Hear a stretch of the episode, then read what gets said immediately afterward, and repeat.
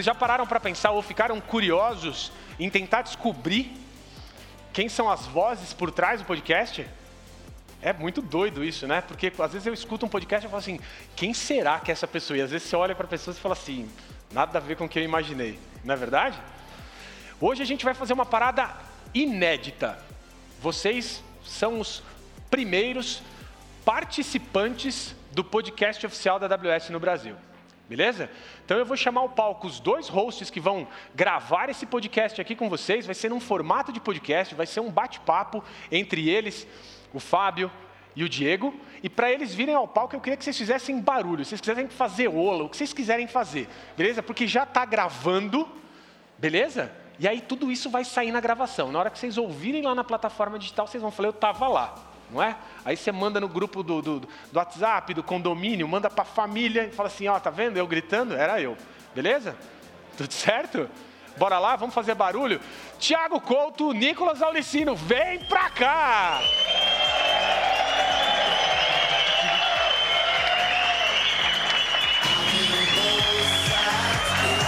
Muito bom, muito bom. E agora, Diego Fábio Vem para cá para continuar o papo do caso de uso de vocês. Palmas.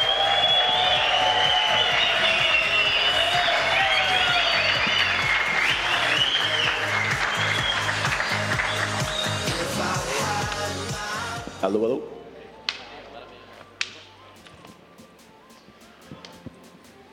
E lá Fala, vamos pessoal. nós. Alô, alô. Primeiro, o Sapata tava mentindo. Meu cachorro sempre me vê ao vivo no podcast. Então, cara, a gente está sempre acompanhado. É, primeiro, muito obrigado é, por vocês estarem aqui. É, quem já viu o podcast já deve conhecer a frase bom dia, boa tarde, boa noite.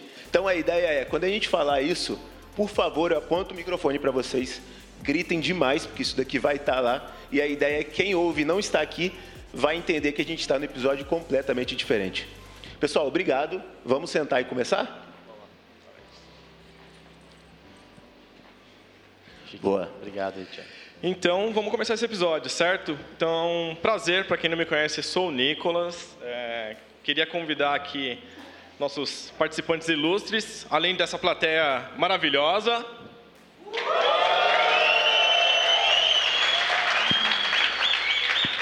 É isso. Bom, um pouco diferente, mas vamos lá. Aqui eu tenho o Fábio da Simova. Opa. Fábio, bom, cara, prazer, muito bom ter você aqui hoje no nosso episódio. É, queria que você se apresentasse, contasse um pouquinho da Simova, para que os nossos ouvintes conseguissem entender um pouquinho desse contexto e a gente conseguir fazer algumas perguntas capciosas para vocês. Obrigado, eu que agradeço por, por estar aqui com vocês aqui nessa oportunidade. É, a Simova é uma desenvolvedora de software baseada em produtos de software.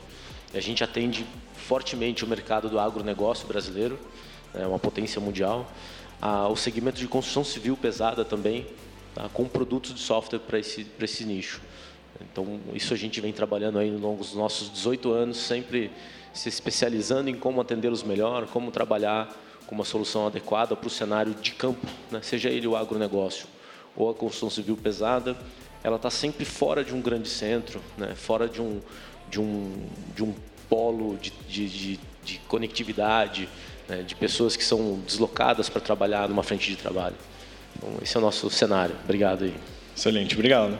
Boa. Diegão, bom dia, boa tarde, boa noite.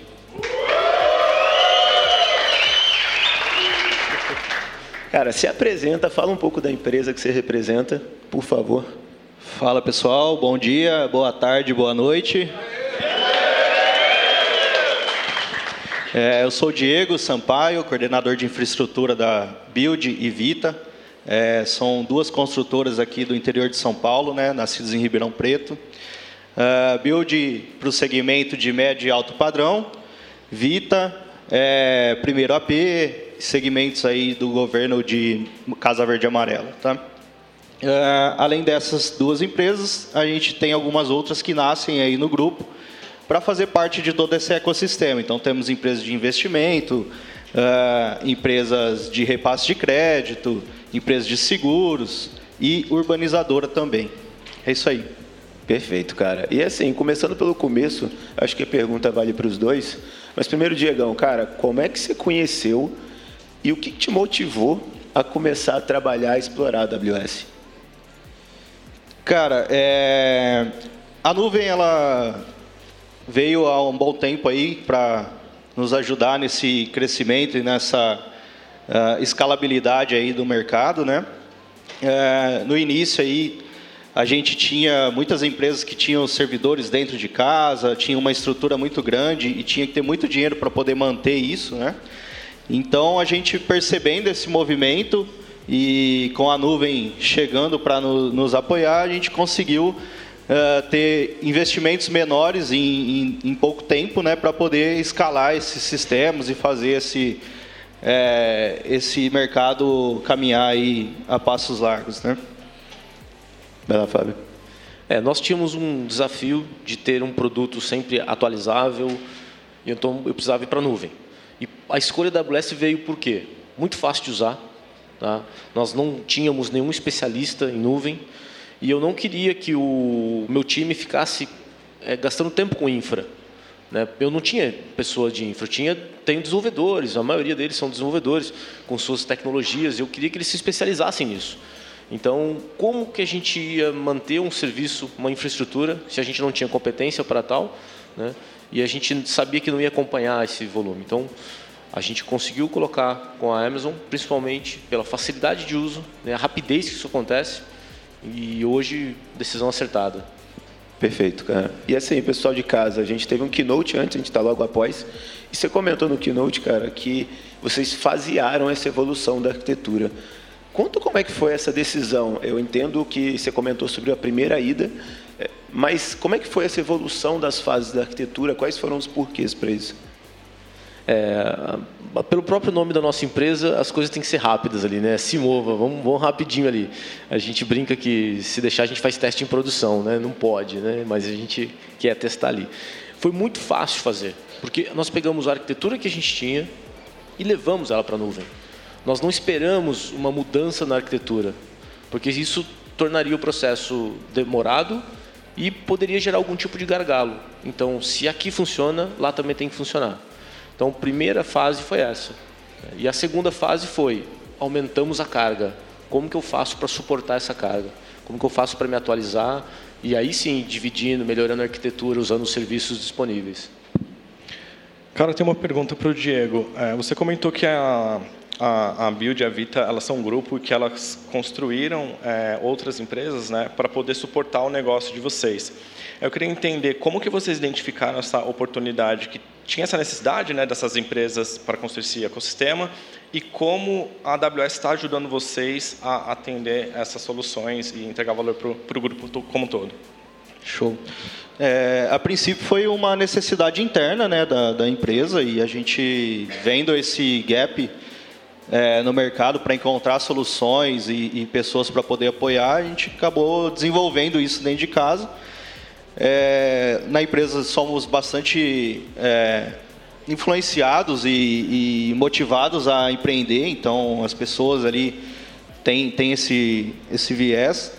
É, após muito tempo já desenvolvendo esse, esse produto dentro de casa, foi identificado também é, espaço no mercado para a gente poder atuar. Né? Então foi aí que a gente conseguiu desenvolver para o mercado. É, percebemos que isso tinha sentido, a gente fazia bem o que estava sendo feito né, e sendo proposto. É, foi basicamente assim. Uh, a AWS ela tem nos apoiado uh, semanalmente, diariamente. A gente fala muito com o pessoal comercial ali é, e com os arquitetos né, da, da AWS para poder trazer essas soluções novas e poder desenhar novos, novos projetos, novos produtos e desenvolver e poder colocar isso no mercado. Boa. Aí só para complementar, cara, você falou sobre, você falou um pouco sobre a empresa, sobre os setores que ela atende, você falou sobre oportunidades de mercado. Como é que foi, e aí acho que vale para os dois também, como é que foi esse período de pandemia e como é que vocês ou se reinventaram, buscaram novos negócios, como é que vocês passaram por isso? É, cara, a gente Antes da pandemia já tínhamos alguns incentivos aí para poder buscar e programas para buscar empreendedorismo, né? Então, é, a pandemia acho que deu uma acelerada aí nesse processo. A gente é, conseguiu muito rápido aí se, se reinventar e, e, buscar novas soluções. Então, a pandemia acho que só veio mesmo para acelerar esse, esse processo. A gente tem e já tinha também diversos projetos para empreender, para buscar novos, é, novos projetos, pessoas, ideias dentro da empresa. Então, acho que isso só veio para acelerar mesmo. É, apesar dos problemas que trouxe a pandemia, nessa parte, para nós, é, foi aí uma, até uma ajuda. Né? É, o nosso cenário também foi muito bom, porque como sempre atuamos com frentes de trabalho né, remoto, assim que os protocolos foram estabelecidos, os clientes voltaram a trabalhar né, e voltaram a crescer. Então, trabalho em campo, trabalho remoto, tudo isso continuou sendo potencializado. Já vinha numa curva ascendente e isso melhorou muito durante a pandemia. Então, a gente pôde colaborar com muitos clientes nesse crescimento que eles também tiveram durante a pandemia, segmento do agro principalmente. Né? Ele cresceu, o segmento seja sucro energético, seja o florestal, ele cresceu bastante e a gente pôde aproveitar e oferecer essas, essas tecnologias para os clientes, para as empresas e deu muito certo, deu muito resultado, foi, foi, foi bom. Eu tenho uma pergunta para os dois também, é, com relação a, a, aquilo que vocês faziam antes, né? Quando vocês estavam rodando on-premise, por exemplo, e a partir do momento que vocês começaram a rodar na nuvem, o que, que vocês identificaram que foi algo que vocês não conseguiam fazer e que hoje vocês fazem e que é um diferencial para os seus clientes? É, a disponibilidade, o tempo, tá? Então, quando a gente passou por um período de convencimento interno, isso lá em 2016, sobre como a gente ia fazer isso, a gente teve um crash num HD interno, numa base de homologação. E aí a gente usou isso para fazer um comparativo com a base que já estava na Amazon. A base que estava na Amazon já era maior, mas o tempo de conseguir tirar o HD daquela máquina, fazer uma cópia do backup físico, estava dentro do escritório, foi de seis horas. E aí em 15 minutos eu fiz na Amazon com um snapshot e recuperei. Então assim, acabou o assunto. Né? Então essa confiança que o backup está funcionando, né? principalmente, quantos backups vai se buscar e, e não acontece. A segurança, que já tivemos quando não usávamos a Amazon um sequestro de servidor. E a disponibilidade, né? Sem contar a escalabilidade, etc., que é padrão já. Bacana. E aí eu eu completo um pouquinho a resposta do Fábio com, além da disponibilidade, a escalabilidade né, que, a, que a nuvem nos dá e noites de sono. Né? Acho que isso. Todo mundo gosta de churrasco, né? Também. A parte do churrasco não pode esquecer. Mas, cara, eu posso até citar aqui um exemplo de no início de 2020 ali a gente não tinha tudo em nuvem como é hoje, né? E a gente teve um problema grande lá nesse ambiente, onde a gente perdeu ali várias noites para tentar reconstruir isso, colocar de novo no ar. É, era, me lembro aí que era carnaval, feriado, então o negócio estava assim, fomos, fizemos acontecer, mas depois a gente teve aquele insight de, pô, vamos levar tudo que sobrou aqui para a nuvem, porque senão, cara, a gente vai sempre sofrer com isso, né? Então, acho que esses casos ruins que acontecem a gente leva para a nuvem e aí isso acaba é, tranquilamente. Lógico que nem tudo são flores, mas é, ajuda muito e, e, é muito melhor do que ter tudo dentro de casa, né? Perfeito. E aí, Diegão, essa é mais para você, cara. Eu vi a arquitetura que você mostrou, eu vi containers e eu vi Fargate, que é serverless. Um abraço para o Peterson aí. É, e a pergunta é, cara, por que dessas decisões? Por que vocês é, escolheram? Primeiro, por container, eu acho que vai um pouco da, do que você comentou agora do benefício, mas eu queria ouvir um pouco de você. E por que em determinado momento você falou, cara, acho que Fargate é uma boa opção para a gente? Cara, é, a gente procura, como eu comentei na apresentação anterior aí, estudar e testar todas as tecnologias que a gente tem aí apresentadas, né? Então, é, a gente tem ganhos enormes quando a gente usa isso tudo como serviço, né? Porque a gente elimina alguns gargalos e algumas outras é, algum tempo que a gente tem que dispor para cuidar de, de alguma parte da tecnologia que quando você usa como serviço, como o, o, os containers, o Fargate e tal, a gente consegue trazer e, e cuidar somente do que precisa, né, do negócio mesmo, é, e não ter que ficar focado muito na infraestrutura que tem ali por trás. Então, acho que é isso, assim, é, elimina alguns, alguns gargalos que a gente teria que ficar olhando é, e trabalha com o que já tem ali pronto, né? A gente não precisa ficar reinventando a roda aqui, né? E como tem sido a experiência dos seus times, assim, é, como eles rodavam é, é, antes né, de utilizar os serviços da AWS, agora foi, como foi a curva de aprendizado, na verdade, para eles, é, como é que foi a aceitação, enfim, quando vocês falam, putz, vamos, vamos mover para a AWS, o que vocês acham? Teve uma conversa?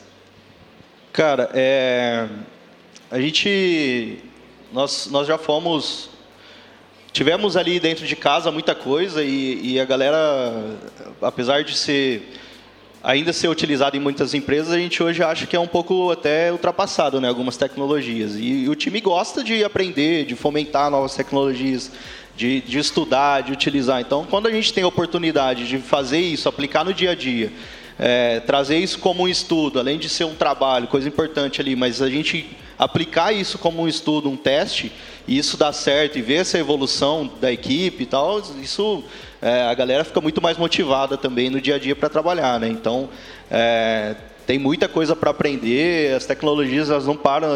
A AWS lança serviço, a gente piscou, tem serviço novo, né? Então os caras ficam doidos lá. É, não dormem, né? Estudando e vão lá. Mas é isso. Bom, cara, assim, aí você comentou disso, eu achei interessante. A gente mostrou aí que o ano passado foram 3 mil, se eu não me engano, mais de 3 mil entre features e serviços novos. Então é um dado realmente grande para manter esse aprendizado. E aí, não puxando a sardinha para o nosso lado, mas você falou muito de técnico, de como a AWS, parte técnica, te ajuda. E as pessoas da AWS, como é que você, você tem contato com arquitetos, com suporte, com parceiro? Como é que as pessoas, e vale para você também, como é que as pessoas da AWS, do, desse ecossistema, te ajudam nesse desenvolver, nesse aprender os 3 mil e poucos serviços novos aí? Cara, a gente tem uma proximidade muito grande ali, né? a porta de entrada junto com, com o pessoal comercial ali, o Aloy. É, e dali para frente a gente tem muita muita conversa, muita a galera bem em cima ali para a gente, pô, vamos marcar uma reunião. Às vezes a gente está ali no dia a dia, naquele calor do, da correria, a gente acaba esquecendo esses momentos, né, de aprender, de trocar uma ideia, de conhecer uma tecnologia nova. E, e a própria AWS vem para perto da gente e fala, pô, fica fomentando mesmo, vamos lá, vamos, vamos trocar ideia, vamos fazer, vamos marcar uma reunião. É, e a, a, gente acaba tendo essa, essa troca muito grande aí no dia a dia, tá? É, tantas empresas têm ali uma cultura que fala alguma coisa e a gente não vê na prática, né? Na AWS, o foco no cliente a gente sente todo dia isso. Então, é, como o Diego falou, às vezes a gente foge um pouco até, porque o pessoal liga e fala assim, olha, cara, tem uma coisa nova aqui que vai te ajudar pra caramba. Assim, cara, deixa eu terminar um gargalo que eu estou resolvendo aqui, que eu já, já, já vejo. Então, é, é, é, um contato muito ativo, não é reativo. A gente não precisa ficar ligando lá e pedindo atenção. Está sempre alguém falando, olha, vamos fazer isso, precisamos ver aquilo. Me conta como que você faz isso para eu ver com o meu time de arquiteto de solução o que, que eu posso ajudar. Então, isso realmente é, é muito, muito gratificante. Uma, uma coisa que eu queria. Desculpa. Não, pode continuar. Só comentar, é, a gente teve uma preocupação muito grande na escolha também de como que a gente ia manter esses processos rodando e dando manutenção. Tá? A gente atende uma associação de concessionárias de tratores muito grande no Brasil. E por motivos de governança, segurança, cada um desses clientes tem uma instância esses, que eu, eu, crio lá dentro, né? uma instância EC2 para cada cliente desse, onde eu rodo um processo ETL, mas esse processo, ele está ali como se fosse um, um, é só, só do cliente, para liberação de certas coisas, né? E não ter conflito de dados. Como que eu faço isso com 55 clientes é, para o meu time de suporte e sustentação poder atuar no servidor sem que eu tenha problemas de segurança, como chaves, SSH, etc. A escolha do Amazon CLI foi muito importante para a gente. Então a gente criou um, um bot no Telegram. Nós temos um canal específico no Telegram fechado para os nossos times de sustentação. Então, se eles precisam, junto com o cliente, fazer algum tipo de abordagem nesses processos, para processo, restarta processo, inicia processo X, Y, Z, eles conseguem fazer isso através de um bot Telegram monitorado e acompanhado só com aquilo. Então, esse uso do CLI foi muito importante para a gente conseguir dar sustentação a uma operação que para a gente é grande. 50, 56 servidores é, é muita coisa para ficar gerenciando, né? Fábio, muito interessante o ponto que você tocou. É, e eu queria puxar uma questão sobre tecnologias emergentes. Né? A gente ouviu aqui falar bastante de machine learning. No caso de vocês, vocês trabalham com tecnologias de IoT. É, como que vocês estão utilizando isso hoje? Né? Se vocês têm perspectiva, já utilizam? Se pensam em utilizar? É, como vocês estão olhando esse, esse tópico né, de IoT, machine learning, enfim, e outras tecnologias que podem agregar mais, mais valor, aí, mais informação, enriquecer aí a tua empresa? É, essa é uma deficiência lá que a gente está usando ainda o IoT como old school ali. Estamos com um servidor, com EC2, respondendo às requisições. E a gente tem já como próximo desafio a migração para as ferramentas de IoT da AWS, né, que não são poucas. Então a gente está fazendo essa transição, começando com alguns devices, para usar o recurso correto, né, assim como, como foi na, nesse old school que a gente tem, primeiro passo, Exato. e agora colocar no, com, usando os serviços, né? banco de dados, é, time series, tudo, tudo isso que é essencial para a IoT. Escolher a ferramenta certa para o problema certo, né? Exatamente. tem que ser. Boa, Fábio, aí aproveitando o gancho, cara, no diagrama que você mostrou ali, você está monitorando diversos devices em outros países. Como é que foi essa sair do território brasileiro e evoluir para outros países? Isso foi, foi um desafio grande mas fomos levados inicialmente por alguns clientes que tinham operações fora do Brasil e o projeto daqui, a governança daqui, foi aplicada lá. E a gente começou a, a adaptar o sistema, principalmente a usabilidade dos, dos dispositivos, para usar. Então, um cliente que tem obras, por exemplo, na África, ele tem um comportamento no aplicativo totalmente diferente. Né? É multilíngue, o próprio aplicativo é francês, é português, dependendo do país que ele está trabalhando. E isso foi impactante para a gente do ponto de tecnologia, porque se eu tenho um servidor com uma baixa latência instalado aqui, eu não vou conseguir responder a tempo aquilo.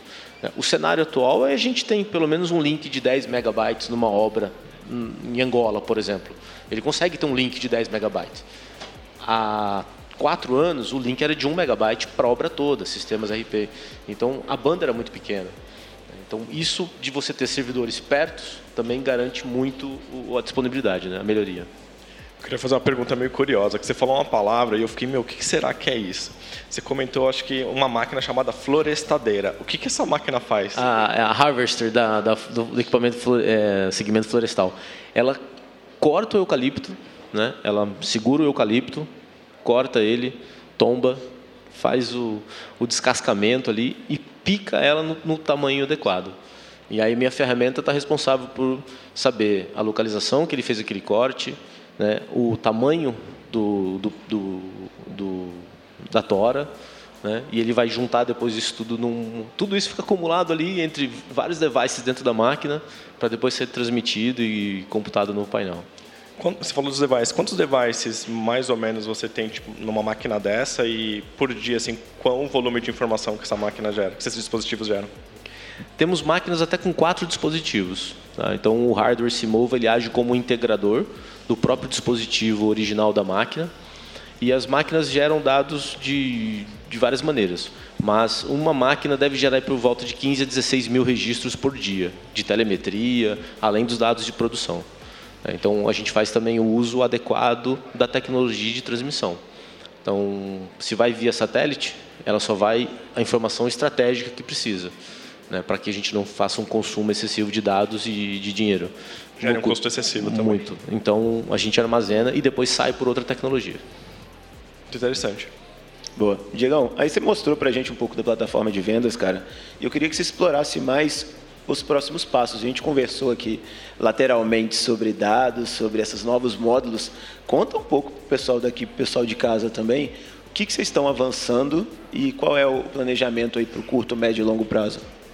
Show. É, a gente tem trabalhado muito numa plataforma de serviços, né, que a gente chama. O time de inovação, principalmente, aí tem trabalhado é, em software chamado modular, né, que já engloba aí um, um sistema novo de vendas, é, um sistema de assistência técnica também. Então, isso tudo já nascendo na AWS, com tecnologias bastante avançadas aí e modernas também, né?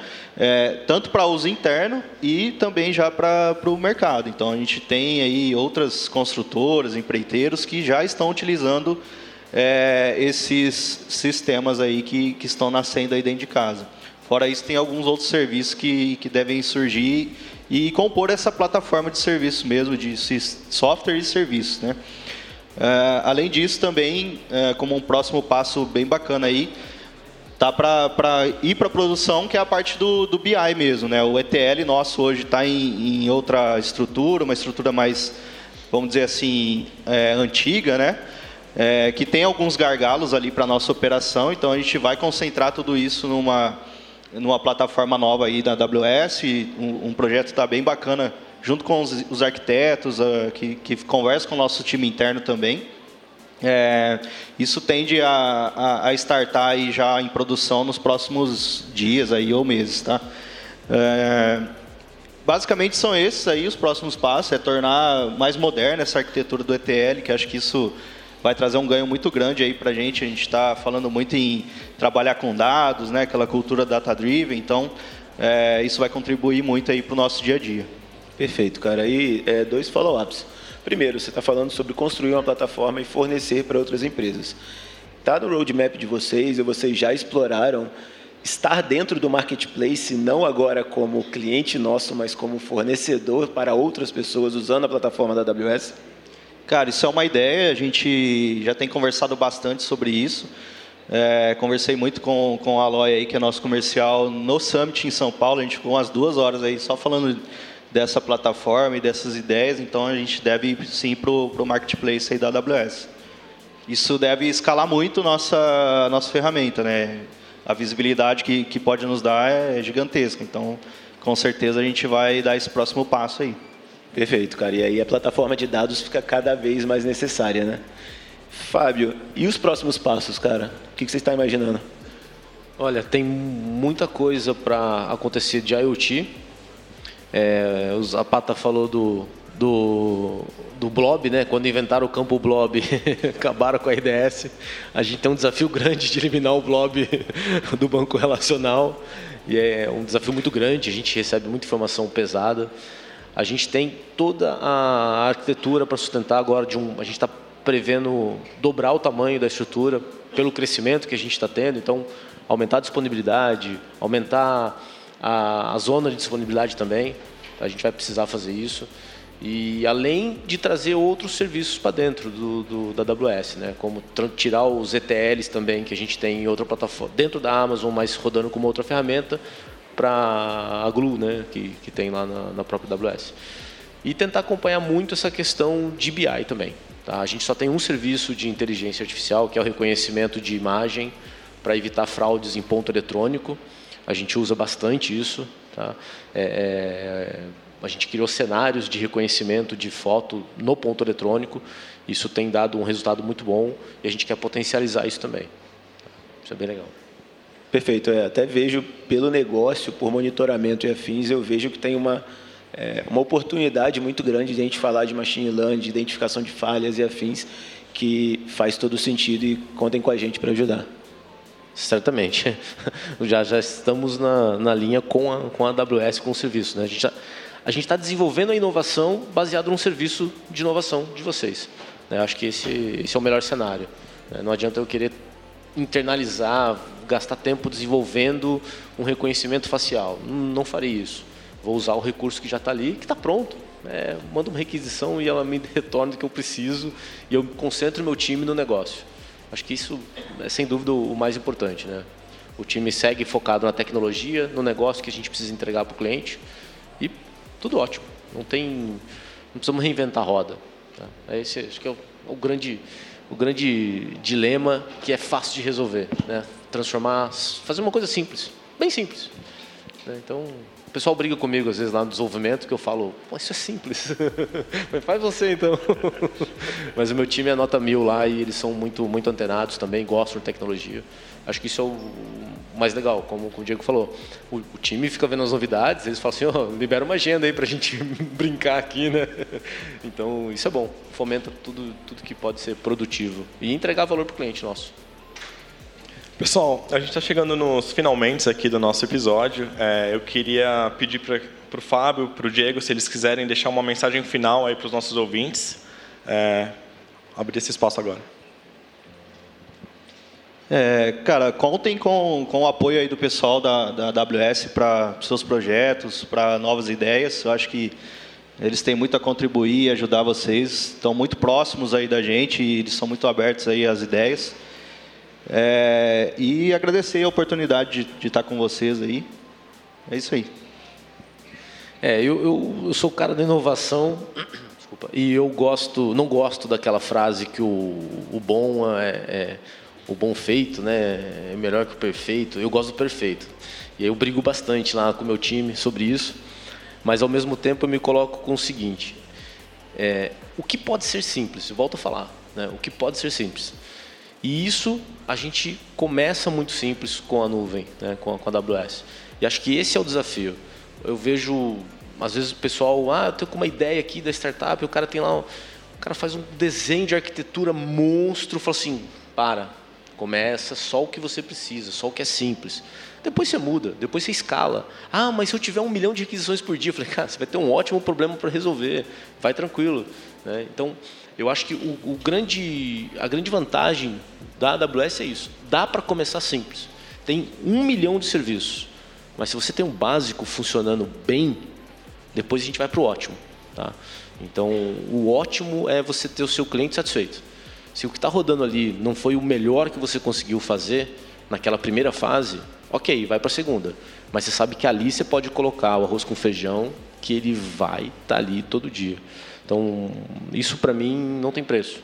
Tá? É, é o essencial para o cliente também, saber né? em quem pode confiar. Né? Então, é isso aí. Bom, queria agradecer a presença do Fábio, do Diego, dois casos de sucesso maravilhosos aqui, é, compartilhados com vocês. E agradecer a presença desse, dessa galera maravilhosa também é, nesse evento sensacional aqui em Ribeirão Preto. Primeiro de muitos, né? Ainda teremos mais sete. Seis. E, é, é verdade, seis menos um, né? E para que vocês continuem conectados aí, ouvindo e aproveitem desse, desse material aqui que a gente está trazendo para vocês. Boa. Agradecer também o pessoal de casa. É, é um, um, formato novo, então a gente está testando aqui. Eu espero que a gente faça mais. E aí tem vários eventos. Ouvi falar Reinvente?